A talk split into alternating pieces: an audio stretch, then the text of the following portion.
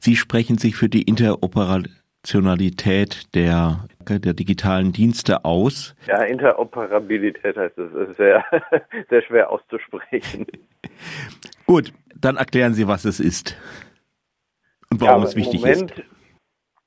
Im Moment sind wir an Dienste und Anbieter wie ähm, Meta, Facebook, WhatsApp oder ähm, Instagram oder TikTok einfach gefesselt und haben gar keine echte Alternative dazu, äh, weil ein Wechsel bedeuten würde, dass wir den Kontakt zu unseren Freunden, zu unseren äh, Verwandten, zu Arbeitskollegen oder auch äh, ähm, zu Studiengruppen und Ähnlichem komplett verlieren würden. Deswegen ist es keine echte Option, diese Dienste nicht zu nutzen, obwohl sie unsere Privatsphäre mit Füßen treten, ähm, willkürlich oft zensieren. Ähm, es gab viele Skandale, da wurden dann äh, unmögliche AGBs aufgedrückt den Nutzern und man hat keine Chance, was dagegen zu tun. Es gibt auch keinen echten Wettbewerb, solange dieser sogenannte Login-Effekt, also dass man an den Dienst gefesselt ist wegen anderer Nutzer, ähm, bestehen bleibt. Und die Lösung dessen ist ähm, die sogenannte Interoperabilität. Das heißt, die Möglichkeit, auch dienstübergreifend kommunizieren zu können. Das heißt, auch wenn ich nicht WhatsApp nutze, kann ich WhatsApp-Nutzer erreichen. Auch wenn ich nicht ähm, äh, auf Instagram bin, kann ich dort Personen äh, folgen und umgekehrt. Und das ist technisch sehr wohl möglich, genauso wie man äh, auch bei, bei E-Mail einer Person schreiben kann, die einen anderen Anbieter nutzt.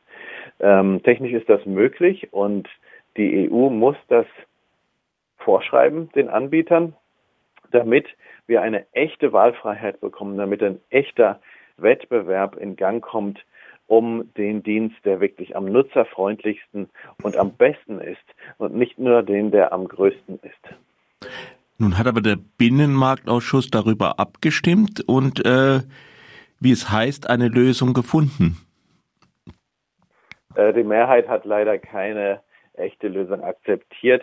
Was nur ähm, jetzt gesetzt werden soll, ist, dass wenn die Dienste eines Konzerns untereinander vernetzt sind. Also zum Beispiel, wenn man, wenn Facebook-Nutzer mit Instagram-Nutzern äh, kommunizieren können, wenn die Konzerne das freiwillig anbieten, dann muss diese Möglichkeit der übergreifenden Kommunikation auch dritten Diensten angeboten werden.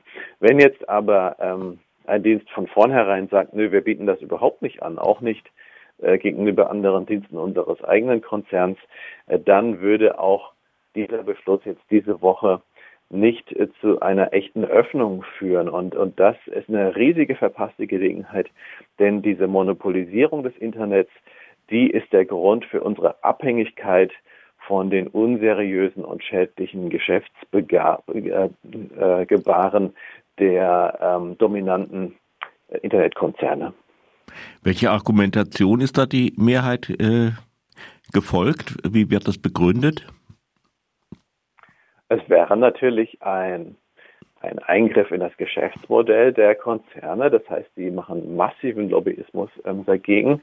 Ähm, offiziell begründet wird das so, dass man sagt, es sei irgendwie innovationshemmend, eine solche Interoperabilität, mhm. denn um die zu ermöglichen, muss man natürlich einen gemeinsamen Standard haben.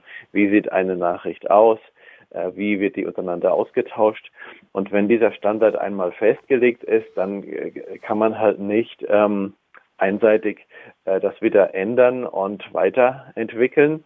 Ähm, das ist zwar richtig, aber es ist doch besser, wenn ähm, zumindest auf der Grundlage eines gemeinsamen Standards plattformübergreifend kommuniziert werden können, als wenn ich irgendwie immer ständig tolle neue Features irgendwie aufgedrängt mhm. bekomme, aber dann ähm, an diesen einen Anbieter gefesselt bin.